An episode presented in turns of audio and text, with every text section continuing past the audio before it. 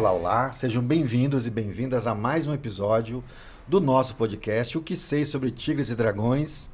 E hoje, olha só, eu, eu fiquei esperando esse momento durante muitos e muitos meses desse nosso podcast. Para quem já nos acompanha aqui, sabe que o nome Mestre Amaral foi citado nesse canal quantas vezes? Quantos episódios esse, tem? Bom, Esse episódio. Ah, no importante. mínimo 75 vezes, porque acho que quase em todos os episódios o Mestre Amaral foi é citado. Importante, mas porque esse episódio aqui é o episódio de número 80. Ou seja, pelo menos Pelo 79 É isso que eu tô vezes. falando, por isso, no mínimo. 79 vezes. O, con- o convidado que passou aqui antes ou citou o mestre Amaral porque conhece as histórias, ou porque praticou com o mestre Amaral, ou praticou com um aluno que hoje está nativa, que foi aluno do mestre Amaral. Então, mestre Amaral, muito obrigado pela presença. É uma honra para mim para todos nós aqui recebê-lo no nosso canal. Eu que agradeço, eu quero agradecer a todos vocês o excelente trabalho que vem fazendo aí eh, em prol do, do Kung Fu, né? divulgar esse assunto tão importante, tão gostoso. E tenho muito a agradecer com isso, estou muito feliz com isso. Espero ser, eh, ser útil de alguma forma, né? Com certeza. Com certeza será, né? Posso seguir ou você quer dar os Bom, recadinhos do coração? Vou, já? vou aproveitar vai. rapidinho, vou pedir, assim, o que, que eu preciso falar pra vocês curtirem esse vídeo? Mais do que a presença do Mestre Amaral, aqui não tem, não tem o que falar. Então, é isso aí. Curtam esse vídeo, se inscrevam no canal, ativem o sininho. Compartilha. Esse episódio aqui merece com ser compartilhado, Exato, né? é. É, mande pra todo mundo, né? É isso aí. Muito bem, muito bem. Eu queria começar de um jeito diferente aqui. Eu queria começar Ixi. citando, Ixi. citando o mestre Confúcio. Eu já falei isso aqui em outros episódios, né? Tem ah, um conteúdo do mestre Confúcio que ele fala de amor filial ou piedade filial, depende aí da tradução. E é um conteúdo muito importante para gente que pratica arte marcial, para gente que estuda a cultura chinesa, porque é um conteúdo que vai falar sobre legado, sobre tradição e, sobretudo, sobre a importância da gente honrar respeitar quem veio antes da gente. E aí, quando a gente fala sobre isso, eu estou falando primeiramente do nosso pai da nossa mãe, avô, bisavô, tataravô e assim por diante. Por diante. Dentro da tradição marcial, a gente tem a nossa relação mestre-aluno ou discípulo, é, mestre, shifu. E eu estou citando Confúcio porque o mestre Amaral, eu acho que de, sem exagero nenhum, a nossa escola, o Shaoshan, aqui só existe por conta do senhor mestre. Os meus primeiros passos no Kung Fu foi com um aluno seu, Rinaldo Mamoro Kasuga, que foi meu primeiro mestre de Kung Fu. E ele fez uma a capa do livro comigo. Pois é, capa essa de um livro que está onde, Márcio Augusto, esse livro? Ih, rapaz, parece que Olha foi só, combinado, essa ninguém veja esperava, só. Que hein? maravilha. O famoso livro, hein? Uau. E a gente vai falar do livro, hein? Vamos, falar, chegar, mas, ó, vamos chegar no Tá livro. aqui, hein? Então, Por para essa ninguém esperava, hein? Para É. você que pratica Kung Fu, pense sempre sobre isso. Você está hoje treinando com um professor ou com uma professora, mas é importante você saber quem veio antes dele, quem veio antes dela. Porque isso dá condição para você de honrar o passado da tradição marcial aqui no Brasil e também te dá condição de olhar para frente e trilhar o caminho que você quer seguir. Então, primeiro, mestre, queria manifestar mais uma vez gratidão por todo o trabalho que o senhor fez em prol do Kung Fu aqui no Brasil, não só aqui no centro de São Paulo, na, na Rua Augusta, depois na Consolação. Boa parte das escolas que existem em São Paulo, sem exagero nenhum, de alguma maneira nasceram ou foram estimuladas ali na Consolação por conta do seu trabalho, do seu da sua transmissão de conhecimento. Então, muito obrigado por tudo que o senhor fez pelo Kung Fu. E eu tenho muita gratidão também em, em- em expressar isso, porque se eu dei uma base para as pessoas, né? é, vamos dizer que eu dei o primeiro andar, mas vocês são, desculpem chamar assim de meninos, mas vocês são tão novos, né? É, apesar dos títulos que já têm, mas é, eu costumo chamar de meninos, né? Vocês construíram outros degraus em cima, né? Construíram um prédio em cima, né? Então tem um grande mérito da parte de vocês de, de continuar isso, né? Porque a gente percebe que ah, ah, grande parte da população deixa as oportunidades passarem. E eu já vou engatar aqui num assunto que você citou Confúcio, né? É, é, a história que eu, que, eu, que eu me lembro, que ele escreveu um dos melhores relatos do mundo. É, ele escreveu e teve um momento que ele teve que ir embora para não, não ser perdido aquilo. Né? E o soldado que parou ele na fronteira uhum. Falou: Mas fica um pouco mais aqui, passa para mim esses conhecimentos, né? E graças a ele ter ficado ali, ter passado os conhecimentos, que nós temos hoje um dos maiores uhum. livros da humanidade, né? Em uhum. termos de, de, de, desse assunto.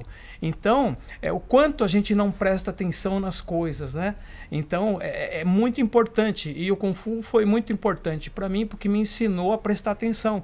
E é exatamente isso que você está falando agora. Prestar atenção na gratidão que vem atrás. Não importa se seja eu, seja outras pessoas, mas, tipo assim, nós temos gratidão pelo chão que nós pisamos, né? Uhum. Então, aí você consegue realmente é, é, crescer um pouco mais, né? Então, hoje, uh, é carente de uma filosofia, as pessoas, né? Por exemplo, às vezes a pessoa come uma batatinha frita e, e eu brincando com ela falo assim: Você pagou pela batata? Paguei.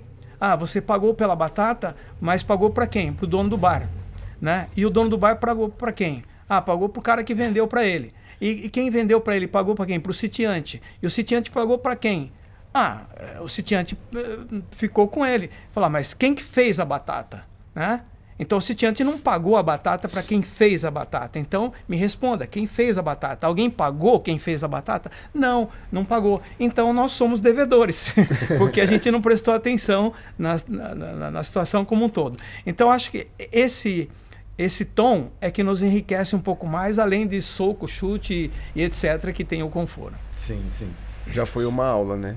Porque o mestre acabou de falar é. que o Kung Fu não é só soco e chute. Aqui já foi uma aula.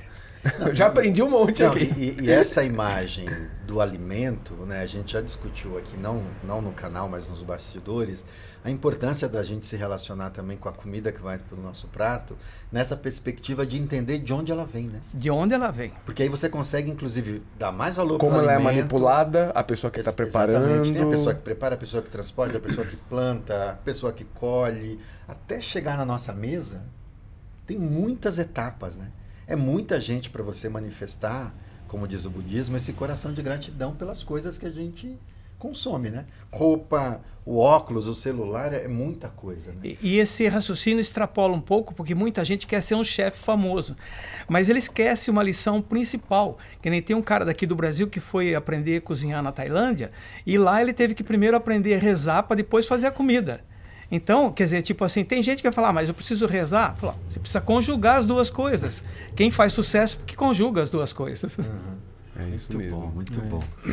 Bom, Uau. eu vou fazer aqui, vou tentar fazer aqui, audiência, um resumo das 30 páginas do currículo do grão-mestre Amaral que eu recebi aqui. Antes, porém, é importante também, Márcio e Rômulo, a gente registrar que nos estúdios aqui está o nosso querido Lute, Dá um oi aí, Lute. Oi, pessoal. Professor Lute. e eu queria também fazer um, fazer um merchan rapidinho aqui, porque esse negócio fica aqui nos estúdios, aqui nos estúdios. Aqui são as instalações da escola Shaoshan, do Centro Cultural Shaoshan. Ou seja, são os estúdios, mas essa beleza aí que vocês veem é que está aqui na Shaoshan. Venham beleza conhecer. Eu? Beleza também, Márcio? vocês ah, também. Obrigado, obrigado. Então, Lute, obrigado pela sua presença, pela articulação, pelo apoio. Tá? E se quiser interagir, aí você só solta a voz aí, tá? Bom, vamos lá. Mestre Dirceu Amaral Camargo tem mais de 50 anos dedicados ao ensino e divulgação do Kung Fu.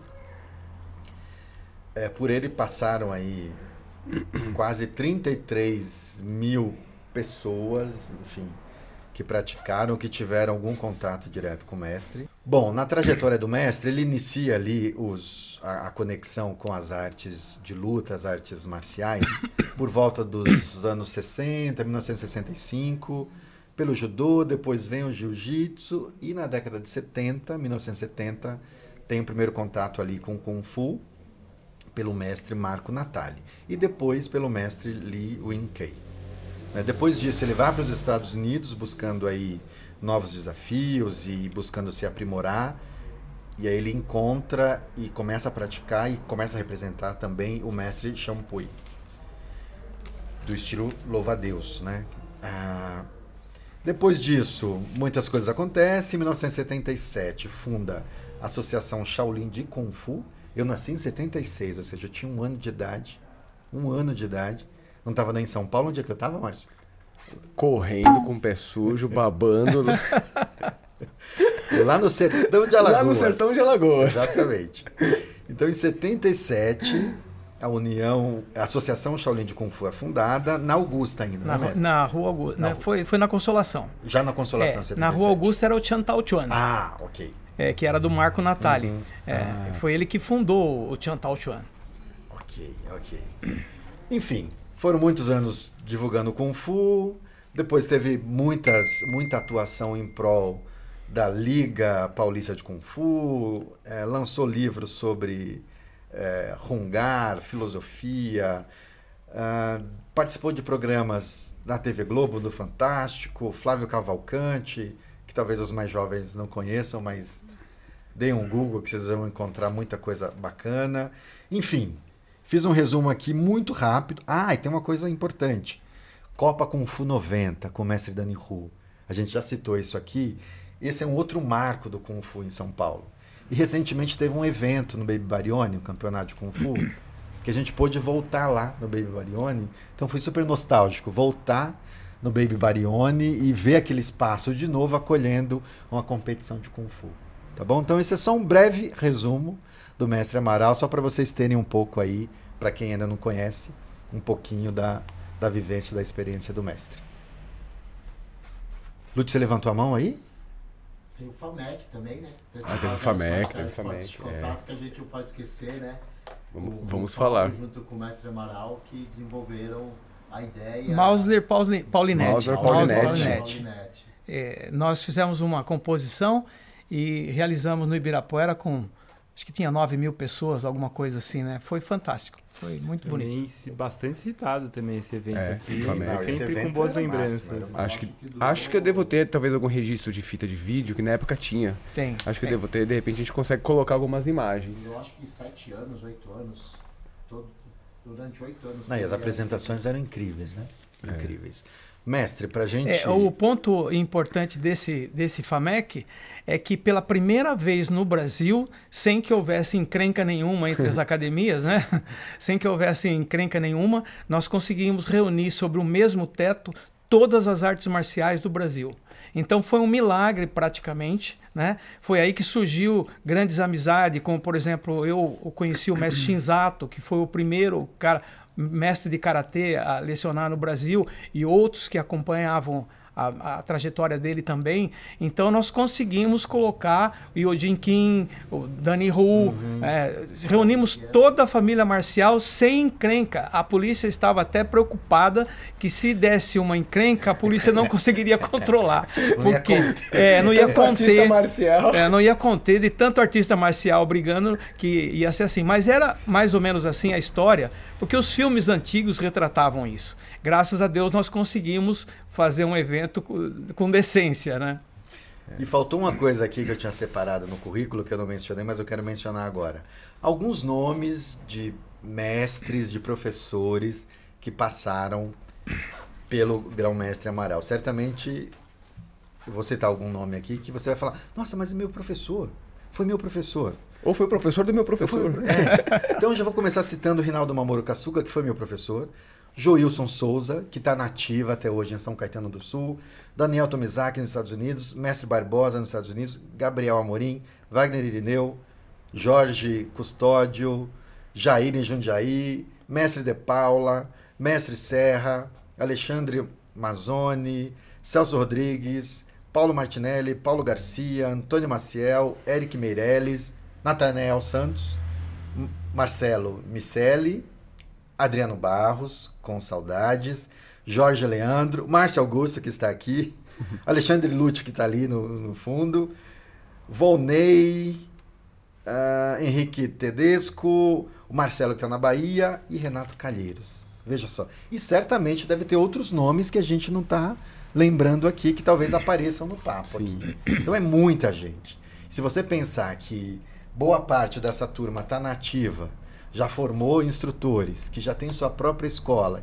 Então veja só a rede de alunos que tem aí atuando e divulgando o Kung Fu que, que inclusive, no Brasil. Né? É, a gente tem um desejo, mas de um dia fazer uma árvore do, do, do Kung Fu no Brasil. E colocar essas pessoas Exatamente. ali, né? É, porque assim, a gente, com muito respeito, a gente sabe que tem um, uns chineses que trouxeram, introduziram. Claro. Mas assim, o senhor é um, uma, uma engrenagem que, sem desrespeitar nenhum mestre chinês, muito pelo contrário, mas Muito acho que o contrário. senhor, eu acho que é o grande patriarca do Kung Fu no Brasil. É exatamente isso. Eu acho que precisa realmente deixar isso para a história, porque as pessoas não conhecem, não sabem como é que foi feito, né? E como eu já sou meio velhinho, eu posso dizer, eu estava lá, eu sei como é que foi, eu vi. Então, isso é importante para as pessoas terem uma referência, né?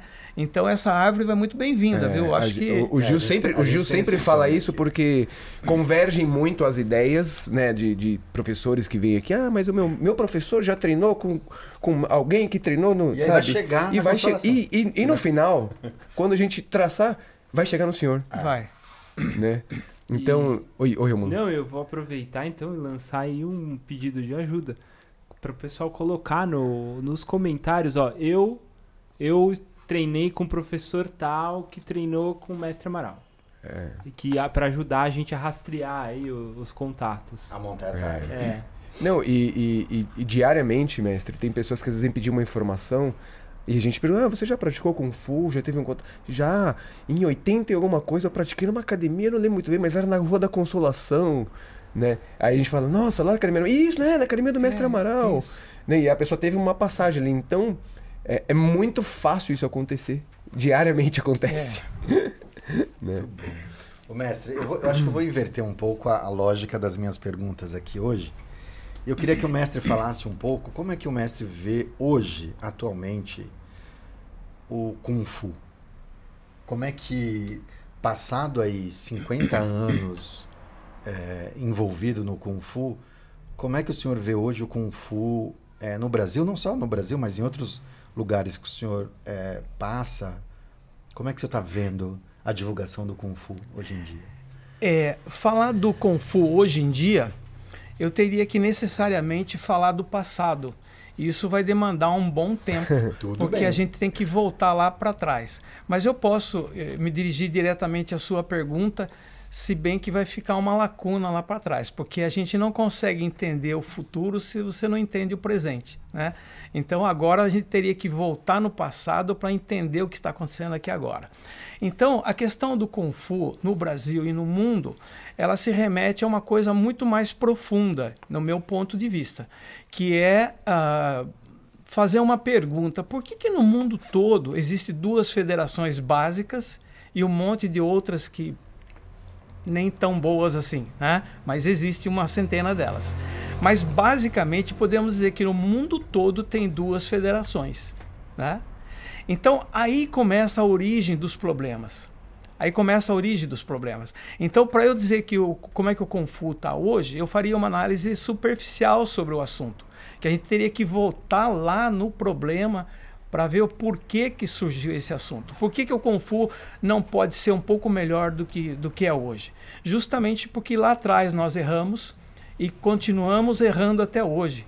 E por mais que você, você, você, você sejam pessoas boas, decentes, organizadas, ah, dóceis e que, que queiram contribuir com o outro ser humano, ainda padece do erro lá atrás. É como o, o erro das religiões, né? Então, alguém foi pecado lá atrás e você continua pecando até hoje, quer dizer, você é filho de pecador. Então, para responder essa pergunta, nós teríamos que entrar um pouco mais a fundo lá no passado. Mas, basicamente, é isso. Ah, ah, hoje em dia, para pular um, um bom, bom espaço de tempo, hoje em dia, nós teríamos que olhar pelo, pela questão do, do ego, da inflação do, do ego. Né? O, é, cada um, eu principalmente, vivi muito, ah, com todo o respeito que eu tenho pelos chineses, quero exaltar aqui os mestres que trouxeram o Kung Fu para o Brasil e muitos outros, que tem pessoas maravilhosas. Assim como tem brasileiros bons, tem brasileiros ruins, tem chineses bons, tem chineses ruins. Então, os, os chineses que eu conheci são ótimos, mas um, uma boa parte de, de, dizia assim: olha, o meu Kung Fu é melhor que o seu, o meu estilo é mais tradicional, o meu isto, o meu aquilo, e etc e tal, porque nós temos mais conteúdo. Eu mesmo sofri com isso. Muita gente deixou a minha escola porque era um simples ba baixinho brasileiro dando aula, não tinha olho puxado. Então, eh, vamos dizer, essa inflação do ego, de ah, porque eu vou, vou procurar com o mestrão lá, que o mestrão lá vai me dar muito conteúdo. Então, esse, esse conteúdo, é, às vezes a pessoa tem o conteúdo, mas não sabe o que fazer com ele. É como diz o ditado: dei um limão para ele, dei, né? ele fez uma limonada. Então você tinha só um limão, mas você fez uma limonada.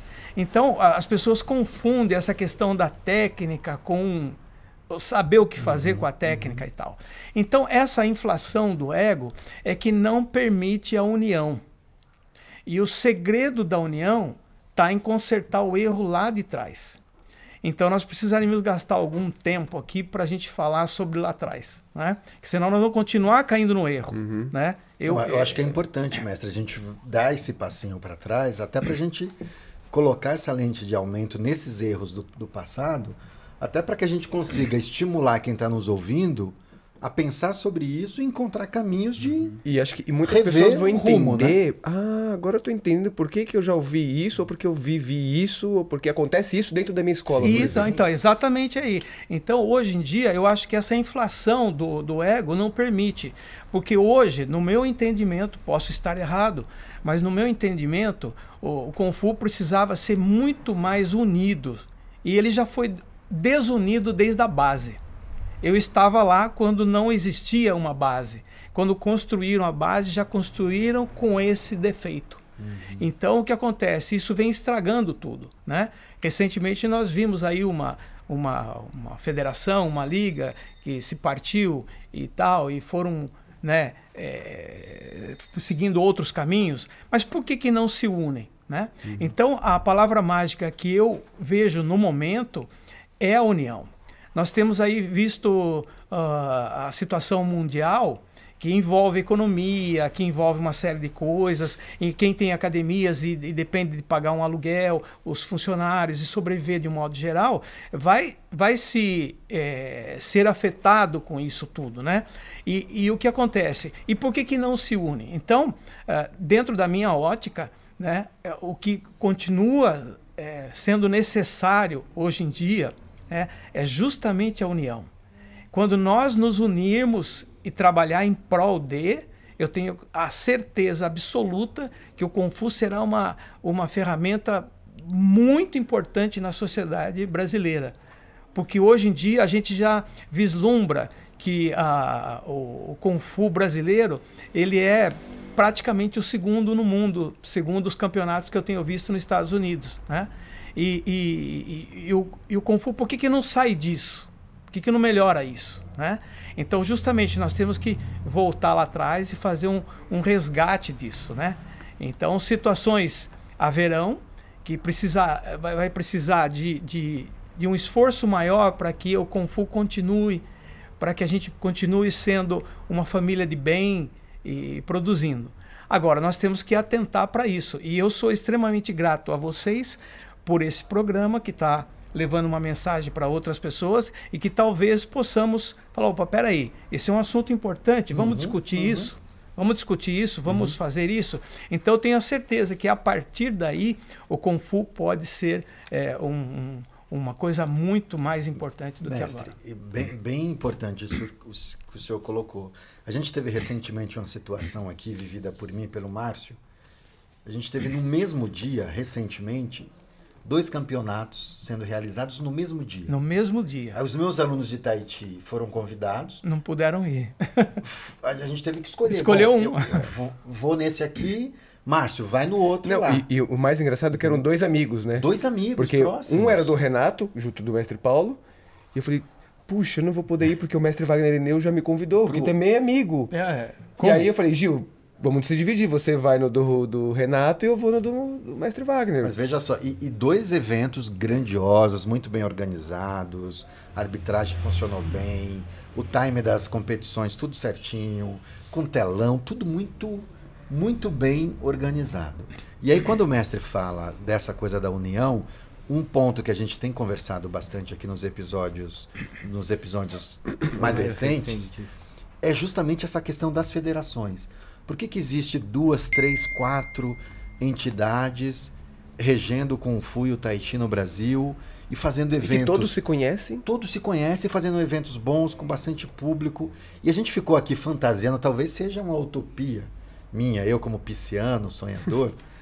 talvez, seja uma utopia imaginar que será que não é possível juntar todo mundo? Porque quando o mestre fala, a gente tem que voltar no passado para enxergar, Voltar na encontrar base, né? E na ver. base. Eu fiquei pensando assim, mas quando lá atrás se decidiu fazer uma liga, uma federação, não tinha esse interesse de vamos se juntar? Vamos fazer junto? Ou não? Ou, ou esse interesse acabou sendo desviado o Eu foco? sou obrigado a dizer que não tinha esse interesse.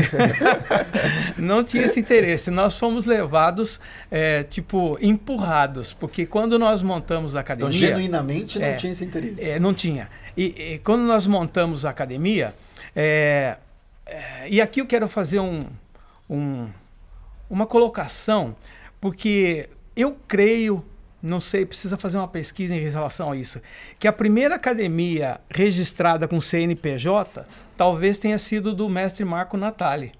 Entendeu? Porque as academias não tinham registro de academia. Né? É, tanto é que quando eu fui registrar a minha própria escola, é, não poderia registrar com o nome marcial, que o marcial de- denota Sim. eh, marcialidade de guerra. Então, pela política do Brasil naquela época, não podia usar. Então, fui aconselhado a tirar o nome marcial. Então, põe academia de lutas, de esporte, prática, Associação, associação sim, e tal, sim. né? Então nós fi- fizemos. Mas eu queria ser registrado. Então o que, que nós fizemos? Nós procuramos a Federação Pugilista de, de Pugilismo, né? Que tinha o Éder Joffre, o Kid Joffre, que era o pai dele. Então nós procuramos e registramos. E a Federação de Pugilismo se sentiu obrigada a nos receber porque era o único canal mais próximo de luta que existia. Então eu tenho até hoje os documentos da, da Federação de Pugilismo, tenho até hoje como filiado da, da federação. Então, aí fica um registro da história também de fazer uma pesquisa. é, é, talvez a primeira academia tenha sido do, do mestre Marco Natali, que, que a, meu, a meu ver foi o primeiro brasileiro interessado em Kung Fu, né? E que começou a, a colocar arte aqui, no, aqui no, no Brasil de fato. E, boa, e a boa parte das publicações iniciais de Kung Fu, né? de livros que ele lançou e, e tal. Então, veja bem, ah, nós temos todo o agradecimento aos mestrões aí que trouxeram o Kung Fu para o Brasil e tal, mas e falando em termos de brasileiro, eu acho que o Marco Natali deve ter sido o, o maior pesquisador de Kung Fu daquela época. E, e- né? e o mestre Marco Natali começou com quem? Então, ele começou com um mestre que não era daqui, da- daqui do Brasil, porque ele, ele tinha contato com, com alguém de fora do Brasil já na, na época. Então, quando se escreverem a história dos introdutores do Kung Fu no Brasil, eu, lógico que eu tenho mil agradecimentos a todos esses mestres que colaboraram, mas não são os únicos. Não são os únicos. Na época já existia outras pessoas que professavam o Kung Fu e que não foram colocados como os introdutores. Talvez a culpa seja deles também de não aparecer, mas que já existia, existia. Assim como também existem muitos brasileiros que praticaram e não praticaram com esses quatro que são os introdutores Sim. do Kung Fu no Brasil. Então, há que se fazer uma justiça aí de, de- de levantar esses nomes também. Depois eu posso dar um- alguns nomes aqui que já existiam na época, né? Mas, voltando à sua pergunta, nós fomos para a Federação de Pugilismo para organizar nossa escola. Então, nós queríamos que as pessoas chegassem lá e falassem, minha escola está registrada, tá? Né? Mas não tinha registro de quem, né? Então, era da Federação Paulista de Pugilismo. Mas aconteceu o seguinte, com a modernização, ah, eles chegaram à conclusão, falou, nós somos da Federação de Pugilismo e palavras deles, nós não entendemos nada de Kung Fu. Então não seria melhor vocês se unirem e fundarem a federação? Essa reunião foi no Rio de Janeiro e eu estava lá. Né? Tem foto dela aí da, da, da, federação. Então ele falou: vocês se unem e fazem a federação. Então nesse momento nós voltamos para São Paulo e nos unimos ali e começamos então vamos fundar a federação. E eu não sei se as, se as, pessoas aceitam ou não, mas eu e o mestre Lee, nós sentamos na Consolação e começamos a redigir o primeiro estatuto da primeira federação. E aí foi entregue para a doutora Sandra, em memória, né? É, é, a doutora Sandra, e, e ela compôs e fu foi fundada a federação. Mas aí começam os problemas. A federação né? que o senhor fala é a atual a FPK, Federação Paulista de. A primeira. A, a primeira, a primeira que surgiu. E aí, quem que estava envolvido, mestre? O senhor, o mestre. O mestre Lee, mais quem? Então, tava eu, o mestre Lee Winkai, tava o mestre Shankowai, o mestre Lop, né? E alguns outros brasileiros que eu vou ser injusto se eu esquecer o nome de alguém aqui. Léo Imamura, Léo Imamura, Dani Ru, né? É, o Paulo Silva. Paulo Silva. É, Paulo Silva. Então tinha várias pessoas, eu não quero ser injusto esquecer uhum. de alguém aqui, né? Mas tinha muitos brasileiros também, os, é, acho que o Sérgio Queiroz também lá do uhum. Sul e tal. Então é, é, tinha muitos brasileiros ali. Mas aí começam as politicagens, né? Então vamos, vamos dizer assim, foi citado aqui o Dr. Enio Kono, que que foi o presidente da, da federação, porque ele é um empresário, gostava do Kung Fu, etc e tal. Mas cá entre nós vai uma crítica aqui, né? Quer dizer, tipo, puxar a, a brasa para a sardinha deles, né? Tipo, é, você faz assim, você faz assado e tal. E o erro também, vamos dizer assim, foi dos brasileiros, que os brasileiros bateram palma, ficaram quietos e tá bom assim, e fica assim, né? Então o que acontece? Aí já começou uma certa tendência para cá, né? Mas deixa eu só entender uma coisa, mestre. Esse puxar uma sardinha o, o, o Ennio Kono, ele treinava Kung Fu? Ele treinava com o mestre Sean Kowai. Ah, né? ah, tá. ah entendi é. agora. A sardinha é. foi puxada, entendi. É, então foi puxada essa sardinha. Parece que até hoje essa sardinha continua sendo puxada. É, porque na verdade aqui então tem uma coisa importante nessa história, porque por isso que a gente começa a entender, porque muita da, da, da, da federação e confederação hoje... Confederação, sobretudo. Tem sempre ligado algum mestre, algum professor do, do Shaolin do, Norte. Norte. Isso, exatamente. Então esse, esse puxar a, a sardinha para o lado do, do Shaolin do Norte. Então, esse puxar a sardinha já deixou a gente um pouco triste, porque falou, e o nosso trabalho? E a bem da verdade, agora eu posso impostar um pouco mais a voz, a bem da verdade, o crescimento do Kung Fu no Brasil se deu pela ação dos brasileiros.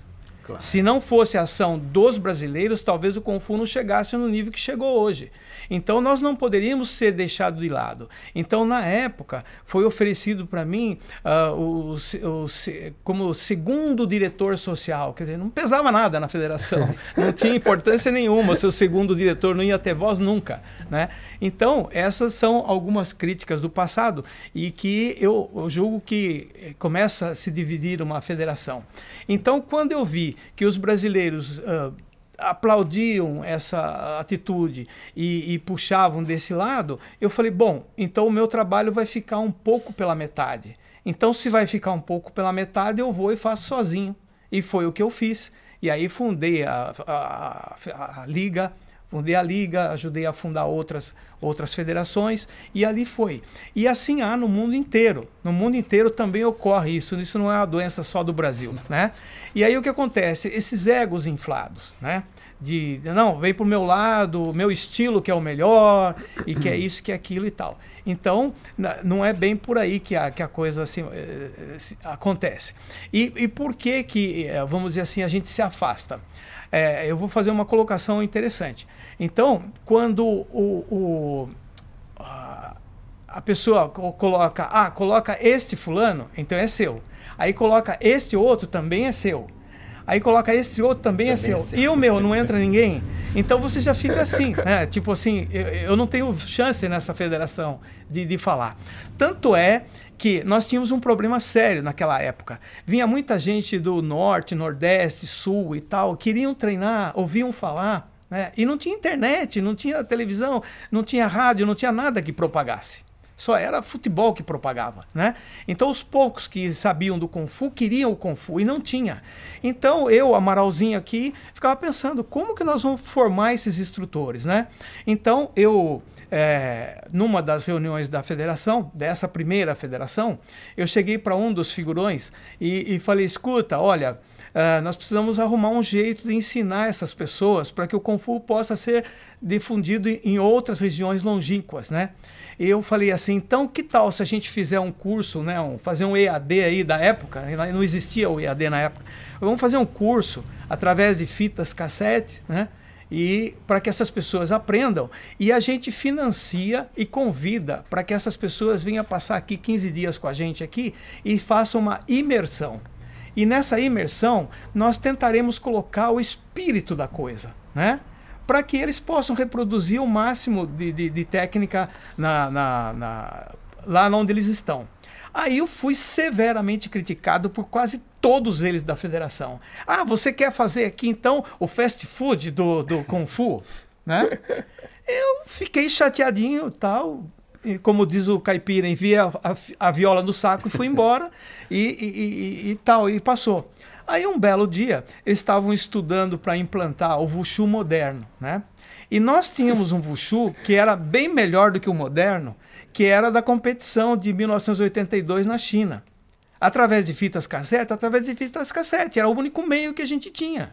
E antes do, do- da, da fita cassete, se um dia tiver um museu do Kung Fu, eu vou deixar lá uns cadernos nossos que a gente fazia os catis tudo no papel e os chineses também. Tinha o sinal dos passos, assim, para você fazer os catis, os catás, as formas. Então, você tinha ali os passos, era dessa forma que era feita. Então, o videocassete era, era um- uma coisa top de linha. Oh, que beleza! Hoje a gente pode filmar o videocassete. Então, aí eu perguntei para um desses figurões aí da, da federação, falei, escuta, vocês estão fazendo o Wushu moderno, querem implantar aí o Wushu moderno, mas nós temos um Wushu lá que é bem melhor da competição de 82 lá na, na China, né? Aí eu falei, como é que vocês estão fazendo, né? Ah, não, a gente está tá assistindo a fita. Eu falei, se vocês me criti- criticaram que não queria que eu fizesse um curso EAD à distância de fitas, agora estão dizendo que aprende o, o Kung Fu com fitas. Eu- então, isso tudo levou a gente a, a ter, falar, "Pô, peraí, eu estou brincando aqui, né? Eu fazendo brincadeira aqui. Então, coisas como essa é que geram essa difusão, essa, essa encrenca no meio. E acontece no meio do karatê, no meio do taekwondo e tudo, né? Então há essa essa di- diferença. E qual é a outra a outra coisa que acontece? Então faltam elementos para compor uma diretoria X, uma diretoria assado, falta pessoas. Mas eu não vou colocar o seu porque o seu é seu. É, o seu também não serve, entendeu? Eu vou colocar Coloca o meu. meu. Aí ele vai colocar um dele, o cara que já roubou, o cara que é uma, tem uma história triste para contar. Então eu faço uma pergunta: você vai colocar o seu filho na, na escola dele, que é uma pessoa que não tem um passado tão bonito assim, mas de repente ele é o diretor do, do negócio. Então eu não concordava com isso. Então eu fui obrigado a ir para uma outra federação, criar uma outra coisa. E eu acredito que isso acontece no mundo inteiro, não é só um mal aqui do Brasil. Aqui no Brasil até que não foi tão difícil assim, né? Os frutos que sobraram foram muitos frutos bons ainda, com, com exceção das duas federações, né? Uhum. Mas existe no Karatê e Taekwondo. E também tem um outro ponto que eu posso colocar. Um dia um, um, um instrutor meu, foi falar com o Yujin Kim do Taekwondo, que é um super amigo, né? É, e, e- e- e- ele, o, a- o instrutor reclamou de mim alguma coisa. E aí o, o Yujin Kim pegou o telefone, ligou para mim e falou: Amaral, tem um cara aqui falando de você assim, assim, assim, assado. Então o cara ficou olhando, pô, nós somos amigos. Por que, que você não falou a verdade? Então, quer dizer, é justamente isso. Então, se houvesse isso, nós do Fu seríamos muito melhores, né? Poderíamos estar com uma federação só, né? E- mais, e- mais transparência, mais mais, trans- mais, mais transparente, verdade nas né? relações. E, e- e- e isso realmente ah, acontecer, esse fato em prol do, do Kung Fu. Então fica um de um lado, o outro do outro, e cada um produz as coisas, sem dúvida nenhuma que produz, né? Mas se o Kung Fu atualmente é, a meu ver, é considerado o segundo no mundo do Brasil, se fosse unido, seria o primeiro do mundo. Com certeza. O mestre, você acha que é possível essa união acontecer nos dias atuais? Eu, de novo, romântico. É. querendo que isso aconteça. É, é, já que você citou o nome, é uma, é uma ideia re- realmente romântica, né? Mas todo mundo não procura o amor para viver, né? Todo mundo quer ser romântico, né? Quer ser romântico ou é obrigado a ser, senão ele não conquista a mulher que ele queria, né? Então, é assim, então nós precisamos romancear realmente, né? Mas não é tão difícil assim, né? Então eu venho aqui, eu sinto tanta coisa boa com vocês e, e tal. Então a gente pode né, realmente falar: peraí, cada um tem um defeito, a gente pode conversar sobre isso e, e ajudar no processo e tal. Então eu acho que aqui fica realmente um grande incentivo da parte de vocês, da minha também, para chegar e falar: escuta, vamos sentar e conversar. Vamos falar a verdade na cara um do outro e para ver que todo mundo tem um, um pé que dói, tem um- uma mão que dói, um- uma coisa assim, e vamos ver como é que a gente conserta isso. Né? Olhar o lado bom das coisas, né? principalmente hoje em dia, né? nessa, nessa atitude mundial que a gente está vivendo. Então precisa a gente olhar desse lado. Então, é, a grande importância num programa como o de vocês aqui, é, nesse sentido, eu acho fundamental. Fundamental, porque precisa, precisa juntar mesmo e, e vamos conversar. Qual é o problema? Bota na mesa aí e vamos É. resolver, né? Isso mesmo. Muito legal, muito bom. Bom, isso só reforça, Márcio Rômulo, aquele nosso sonho de. A gente tem um sonho aqui de chamar, de convidar os, Os dirigentes. os dirigentes dessas entidades todas para um fazer um papo. como esse aqui. Um bate-papo amigável, um bate-papo para que a gente possa refletir e falar sobre a a verdade, verdades, As verdades da verdades. vida. Eu fiquei pensando que falando em amor filial, esse programa aqui, será que ele é o herdeiro do, do, do evento do FEMEC, né? Que chamava? Olha, Ué, de repente a gente pode pensar no, no trazer vários mestres também de. É, de alguma De- forma já vem várias artes marciais Sim. aqui, É. né? É, Então É. mais uma coisa pra gente tra- colocar a gratidão aqui pro mestre É. Amaral. É, não, e é, enri- é en- enriquecedor, né? Mestre, eu queria voltar um pouquinho pra trás. eu também queria. É? Mas vai, vai. Não, Eu, eu gosto do Márcio porque ele sempre dá um passinho para trás, mas ele vai pensando. Isso, é. Não, pessoal, pra. Acho que assim. Acho que as pessoas precisam conhecer um pouco mais sobre o senhor. O senhor é nascido onde? Eu nasci em Votorantim. É, é, Votorantim que era aliado a Sorocaba. É, é- Isso, é- é- é o é. mesmo município Os pais do senhor também. também. E em qual momento o senhor chega em São Paulo? É, é, aconteceu o seguinte, em 65, meados de 65, eu morava ainda em Votorantim e, e eu tinha o... o- a- eu, eu gostava muito de, de luta, embora não tivesse nenhuma referência de luta. A única que a gente tinha era do boxe. A gente via alguma coisa de boxe, né? E, e e a primeira vez que eu vi, eu vi na comunidade japonesa, que a comunidade japonesa é muito rica, no, era no, in- no interior de São Paulo. É, tem bastante E- colônia, né? E aqui em Biúna e tal. Então eu vi os japoneses e eu fiquei encantado com aquilo, né? Então eu comecei a, a treinar judô com eles e, e depois, um belo dia, eu fui convidado por um amigo e até peço perdão para esse meu amigo que nem tive mais contato com ele, mas foi ele que me levou. Ele me levou num sítio onde estava o, o mestre Marco Natali dando aula e de Kung Fu. Aí ele falou: Vou te mostrar um negócio de luta. E aí eu fui lá naquele sítio e. e- Perto de Votorantim. Perto de é, Sorocaba. Soro- perto porque o, Sor- o mestre Marco Natali tinha uma academia em Sorocaba. E, e ele, ele me levou até lá. Então eu olhei o Kung Fu e falei assim: olha, gente, eu não sei o que é isso, mas é isso que eu quero. Né? E pedi para entrar no, no, no grupo. Você e não ali, sabia nada, Nada. de estilo, o que que era, se- nem se tinha estilos. É, nem se tinha estilo, eu não Norte, sabia, não sul, sabia nem nada. o que, que era. Eu não sei o que, que é, mas é isso que eu quero. E que idade o senhor tinha, mestre? Eu não me lembro. Eu, Isso foi em... Eu não me lembro, foi, foi em meados de 65, 65. 69, alguma coisa assim, né? Então, é, nós, é, de lá para cá, aí o que aconteceu? É, meu pai veio para São Paulo, né? E aí eu vim para São Paulo e comecei a me inteirar um pouco mais com o mestre Marco Natali, é, que ele tinha uma academia na Rua Augusta, né? E aí foi aí que a coisa Ele começou... tinha duas academias, uma na Augusta e uma em Sorocaba. É, em Sorocaba. Então, é aí que nós começamos a história do Kung O- Fu. o aí. Mar- Então o mestre Marco já era meio visionário, né? Porque se ele tinha duas escolas... É, ele ele estava iniciando essas escolas, né? Ele estava iniciando essas escolas em Sorocaba. E, aliás, aqui vai uma, uma outra notícia. Por que, que não tinha academias?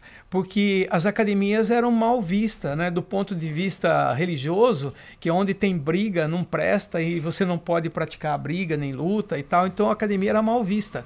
Então o que acontece? Não tinha academia, né? Depois, através de tirar esse nome marcial do registro e colocar academias de luta e prática de, de esporte e tal, foi feito as academias. Foi aí que ele montou a, a academia e nós começamos a, a, a- seguir em frente com essa ideia de, de academia. Mestre, e vou voltar mais um pouquinho pra trás. Ah, segura aí, Márcio.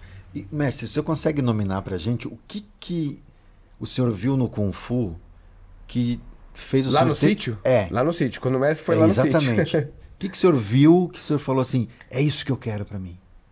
Quais, senhor tem, consegue dizer pra gente? É, à primeira vista, eu acho que todo jovem ele olha o, o por fora, né? Ele olha por fora. E à primeira vista eu pensei assim, se eu souber tudo isso, ninguém bate em mim. então, é, à primeira vista era isso, que eu sou uma pessoa pequena. E eu não queria apanhar de um grandão. Então eu falei, bom, acho que essa é a solução para mim, né? Essa foi o primeiro ponto. E o segundo ponto foi quando eu comecei a ver as primeiras músicas chinesas que remetiam uma mentalidade de você se aquietar, de você fazer uma, uma mentalização. E aí eu comecei a ver, a ver a inteirar das- da parte filosófica, né? E, e a parte filosófica é muito interessante, é, porque tem certas coisas que até fica um pouco acima da média, né? Então, por exemplo, como por exemplo, você aprender a pensar que um é, dois não é, três é e não é, quatro nem é e nem não é. Então você fala, mas como isso, tal? Aí você começa, você começa a tentar desenvolver isso e você vê que isso pode ser aplicado, né? Pode ser aplicado ah, na vida de cada um. Eu não vou contar aqui o segredo, deixa cada um. Né? Pensem sobre isso. É. Escreve no Eu comentário. me lembrei, É. me lembrei agora do meu filho. Eu tenho um filho de três anos e meio e, e ele está nessa fase das perguntas. Mas papai, eu posso subir aqui? Não, filho, não pode. Por quê? Porque você vai cair. Mas e se eu cair? Você vai machucar. E se machucar? É. Sabe, um, não tem fim. É uma, é. uma necess, é uma inflexão assim, uma atrás da outra. E eu vou te dar, um- vou dar um uma pouco. dica só para o pessoal dizer que não dei a dica nenhuma, né? Esse um é, dois não é, três é e não é, quatro nem é e ainda não é, tem em toda a família. Só isso que eu posso dizer, não vou dizer mais nada. Se você sacou aí qual é a, a, uma tua charada, escreve aí nos comentários. É. Não, o que eu queria voltar um pouquinho, mestre, assim, lá em Votorantim, o senhor, quando criança, como que era? Era briguento? O que o senhor gostava de fazer? Jogava bola, andava de bicicleta? É, eu, eu, naquela época não tinha nada, não tinha nada que se pudesse fazer, não tinha nada. Bola, a gente jogava bola pegando meia, enchia uma meia dentro da outra, fazia uma bola e ia jogar no campinho, né? É, a única coisa que a gente tinha, e brincava. Então, quando eu descobri a luta, né? Quando eu descobri a luta, eu fiquei encantado. Eu falei, nossa, que maravilha, né? Isso somado ao fato que eu sou uma pessoa pequena e que não queria apanhar de ninguém, porque uma vez eu apanhei de um sujeito na rua, a minha tia deu-lhe uma unhada no, no, no cara que arranhou o cara inteirinho, o cara ficou sangrando, né? Aí eu falei, eu preciso aprender a lutar, né? Mas não tinha referência Vocês nenhuma. aprendeu o que minha tia É, fez. preciso aprender o que minha tia fez. E mal ela sabia que ela usou um garra de águia ali e, e, e Ou um foi. tigre, é um um tigre garra. é, e tal. E, e aí foi. Então eu queria aprender a lutar, porque eu não queria apanhar de ninguém mais, né? Mas foi, foi mera ilusão. Porque quando.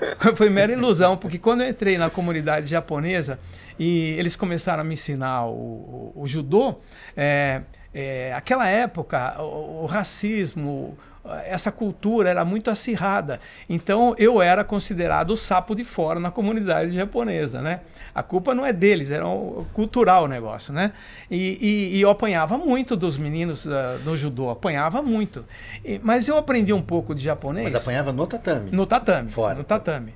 No fora do É, tatame? não, eles tratavam mal em todo, todo, todo- em todos os lugares, né? A, a minha sorte foi que eu conheci algumas vovós, né? É, Obasan, e, e- e eu falava um pouquinho de japonês com elas, que elas não falavam português direito. né? Então eu tentava aprender o japonês e elas tentavam aprender o português. Então, é, e, é- e eu percebi que elas me protegiam, né? Aí quando eu percebi que elas protegiam, eu comecei a bater no japonesinho, entendeu? Bater até que um dia eu joguei o japonês na parede. Aí não, para, para, para, para, para, para, tá bom e tal. Aí que eu comecei a ser respeitado no meio da luta, né? Comecei a ser respeitado e hoje eu tenho uma eterna gratidão por eles, né, e tal. E a gente fala isso rindo hoje, né, brincando. Mas foi isso. E aí então, aí eu conheci o Kung Fu, o Kung Fu ganhou, né? Tipo, Sim. vai lá que o Kung Fu é melhor. Então foi aí que a coisa. E, mestre, e como é que foi o senhor na, na aeronáutica? Correto? Sim. É, eu- fui militar do, do Exército, né? Fiquei cerca de seis anos no Exército, né?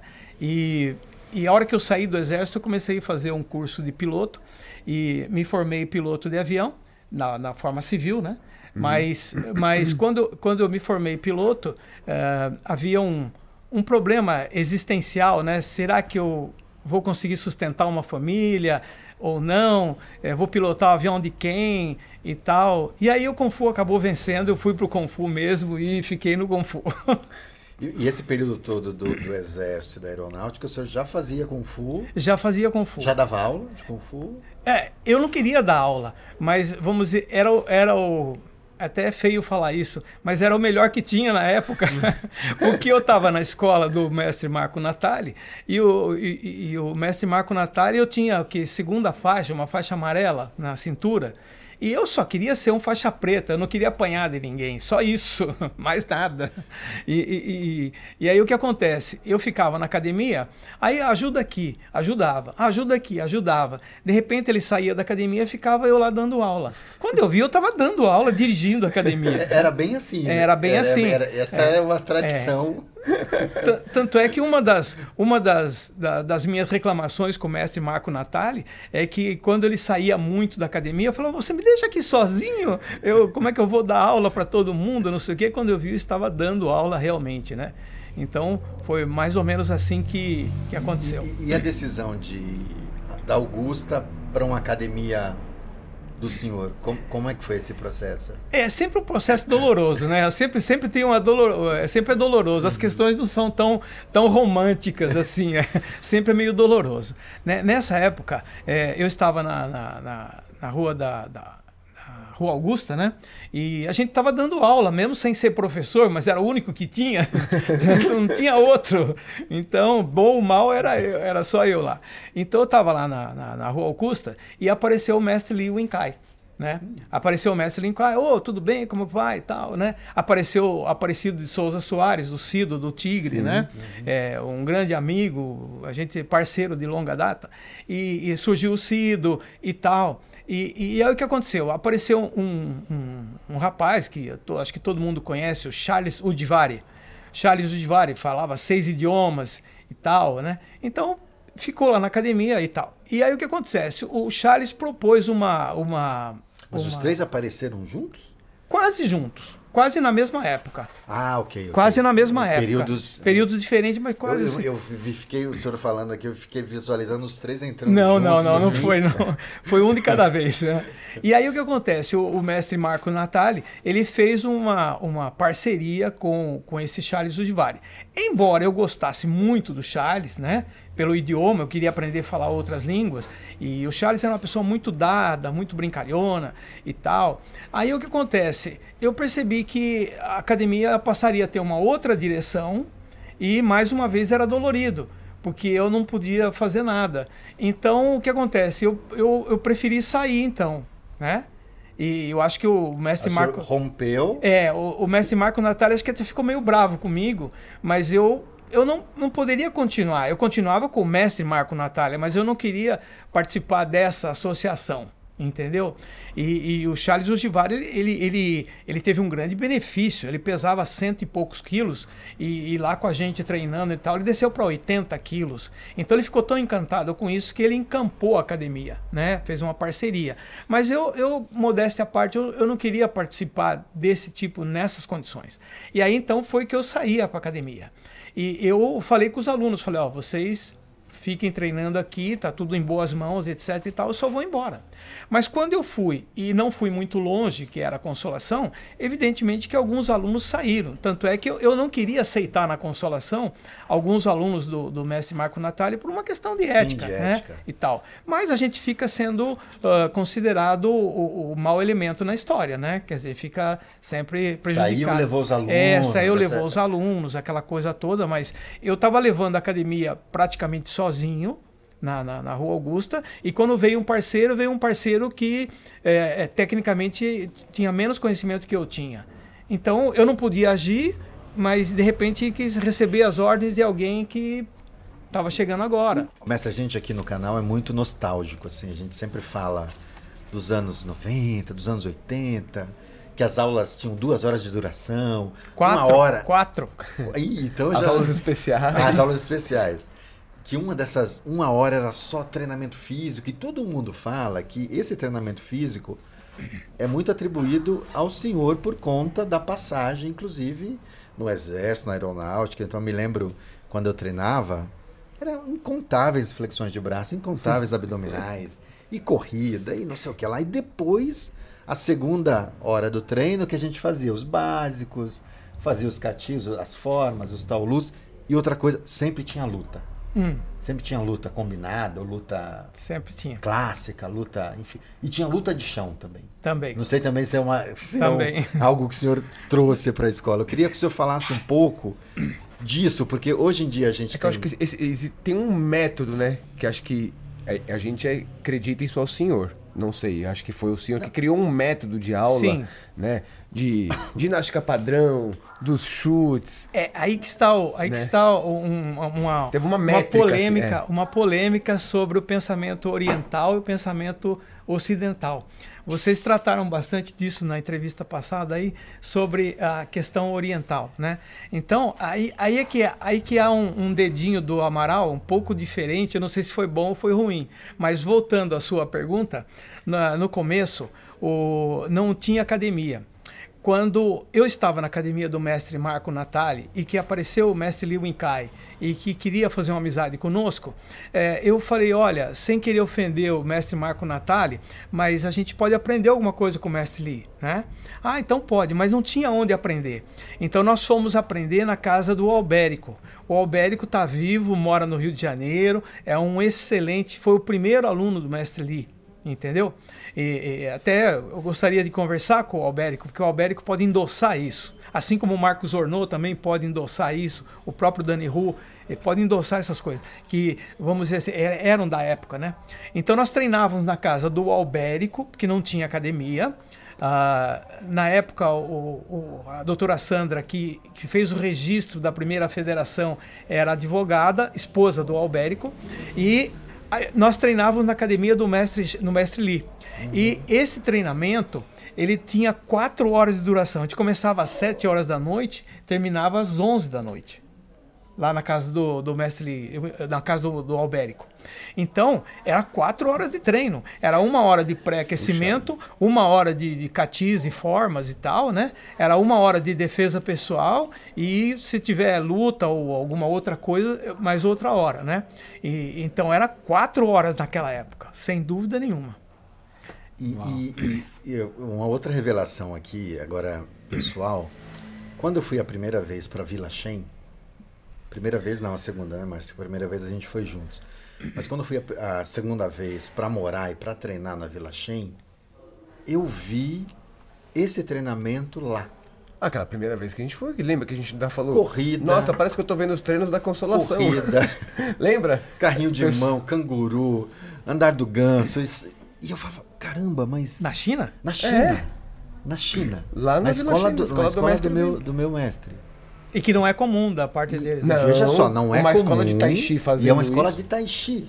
Então você de veja que você veja que interessante, porque eu queria falar sobre esse conceito da mentalidade chinesa e da, da- e da mentalidade ocidental. Né? O chinês ele pensa de forma circular e o ocidental pensa de forma é, Linear. direta, é linear, né? Então o, o ocidental pensa 1, 2, 3, 4, o chinês pode pensar 1, 5, 9, 14 e tal. Então tem uma diferença. Então aí, quando eu comecei a conhecer o Kung Fu, todos os mestres que a gente conhecia, ele chamava você e começava a treinar. Então, se por exemplo você tinha uma conotação com o estilo do macaco, ele falava assim: Ah, então vou te ensinar alguma coisa do macaco. E começava a ensinar, parava aquilo ali. Tá? Aí no outro dia continuava o seu estilo. Se você falava alguma coisa de louva-a-Deus, fazia alguma coisa de louva-a-Deus. tal. Não tinha uma dinâmica de ensino, um. Um, Um método. um método, né? Não tinha um método. Então, eu, eu me vi assim muito atrapalhado com isso, né? Porque de certa forma eu sempre fui um tanto militarizado, né? Sempre fui um tanto militar. Então, para mim, as coisas tinham que ter um, dois, três, quatro, né? Então, eu ficava pensando como que podia fazer. E por outro lado, é, eu tenho até hoje o currículo. Se tiver um museu do Kung Fu, a gente vai dar esse papel para vocês para para fazer a- a- o currículo. O currículo do mestre Marco Natali, por exemplo, tinha na primeira fase cati tal, cati tal, cati de bastão, cati não sei do que, cati não sei do que, uma fase. Aí quando você via a terceira, quarta fase, tinha cati tal, cati tal, arma tal e arma tal. Falou, "Ó, isso aqui você não vai terminar nunca de fazer. Vai estar com 80 anos e não vai conseguir treinar tudo isso. Então, na minha jovialidade, eu já via que havia um problema aí de, de, de- de- método, né? Então, o que, que eu fiz? Eu atrapalhei um pouco esse conceito chinês e, e sentei ali com o mestre Lee, discuti com ele para a gente formular um, um- um- um método, né? Então, o que, que nós fizemos? Nós pegamos, por exemplo, fase 1, tinha cinco catis. Falei, não, fase 1 não dá para ter cinco catis, dá para ter um só e olha lá. O pessoal não consegue aprender um tamtui de 40 movimentos, vai ter como? Como assim, né? Então, colocar um tamtui de 41 movimentos ali no- no- no- na coisa. Ah, mas é, agora vai ter um rala queixo. Fala, rala queixo o cara não faz na primeira fase. Tem gente que não faz na cambalhota. Então não dá, esse rala queixo tem que ir na terceira fase, mas não existia a terceira fase. Eu que fui colocando na terceira fase, né? Então eu fui colocando, aí esse rala queixo vai na terceira fase, esse aqui fica na primeira. Então eu fui fazendo essa coisa para poder ter um método, né? De certa forma, é, é, a gente copiou um pouquinho dessa metodologia do, do judô. Porque, vamos dizer, eles sinte- sintetizaram essas faixas no judô, faixa, até faixa preta. Então, eu fiz uma coisa palatável, uma coisa que podia ser digerida em pouco tempo. Porque, vamos dizer assim, ah, ninguém podia chegar num treino e ficar quatro horas. A pessoa tinha que estudar, tinha que fazer alguma outra coisa, né? Tinha os- Uma os- vez ou outra, tudo deve- bem, né, É, mestre? uma Mas vez ou toda- outra. Você imagina um casamento que você sai do trabalho às seis, fica até às onze na academia. Sua esposa vai falar, pô, onde você estava? Então não tinha como, né? Muito Não, bom, muito bom. É muito interessante essa visão, né? Porque hoje em dia é, é tudo muito dinâmico, né? A pessoa sai do trabalho às seis da manhã, por exemplo, às vezes pega um, um intervalo, faz um treino de uma horinha, corre se tiver que ir para uma faculdade, ou corre se tiver que buscar um filho na escola. É tudo muito, Muito é dinâmico. muito dinâmico. Então mudou realmente muito, assim, né? É, e por isso que os mestres têm que ah, pensar um pouco disso, porque a riqueza é muito grande, mas tem que ser aplicada em conta-gotas. Então o mestre tem que fazer esse filtro, né? O que, que eu posso aplicar para ele agora? O que, que eu posso dar? Principalmente hoje, que as pessoas não prestam atenção em mais nada, né? Pega o Instagram e fica virando, virando, virando, virando foto, não presta atenção. Então os mestres hoje têm que parar, reformular essas coisas e tal, né? Então o que, que eu fiz com o Kung Fu no Brasil? Eu, eu misturei eh, um pouco da parte ocidental, da metodologia marcial eh, militar, com o pensamento eh, circular do, do oriental. Então eu fiz uma heresia, não sei, mas eu, eu acho que a mistura é que funciona. Porque até onde eu sei, né, o Kung Fu é uma ferramenta é, mas cá entre nós, é uma ferramenta de um lado só. Depois eu posso explicar alguma coisa sobre isso. Mas é, precisa conjugar as duas partes. E de certa forma, é, eu fiz isso, talvez até sem querer, mas pela necessidade momentânea, eu me vi com um problema que tem que ser resolvido, que era o das faixas da, da- do sistema. Acho que E- é a, é a força da intuição, né? A força da intuição. Você falou bem. Você falou bem. O Se senhor, acha, que- o senhor acha que essa, essa força da intuição seria uma segunda parte ou não? Sim, sim, é, seria uma segunda parte, mas não é só a intuição. A gente tem que ter a intuição e colocar ela na parte, Sim. colocar ela na prática, prática. né? Tem que colocar em prática. Então, não é só visualizar o sonho, tem que ter meta para chegar onde eu, onde eu preciso chegar. Então, eu acho que eu fiz isso né, com, com o estilo de, de, de Kung Fu, e, e, e aí que está o, o- essa fusão é que talvez é, tenha dado certo para esses meus professores que hoje têm academias e são bem sucedidos. Então, eu acho que foi em função disso, né, dessa mistura, né? A gente pode se aprofundar isso um pouquinho depois, mas essa mistura que eu acho. Então, é- é uma visão que eu tenho, sim, mas cabe aos professores. Não, mas eu acho que é bem isso. Eu acho que eu quero propor uma coisa aqui.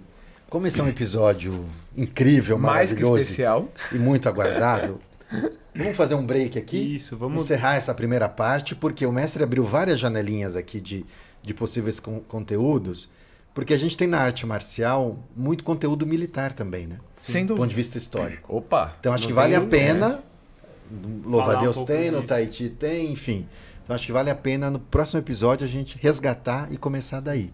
Certo? Certo, então, aproveitando esse momento, é, aqui tá nosso Pix. Se você puder ajudar é, esse lugar aqui de encontros, essas, de conversas, essa reunião de famílias, faça, por favor, nós. Como quer que você fala? Você fala uma palavra tão bonita. É, que afagar- Vocês gostam do afagar ao algoritmo, mas Isso. esse normalmente é no começo. Ah, Então é isso. Não, não sai daí. Quer dizer, pode sair, toma uma aguinha e daqui a pouco você volta para assistir a segunda parte com o Grão-Mestre Amaral. Até já. Isso? Até já.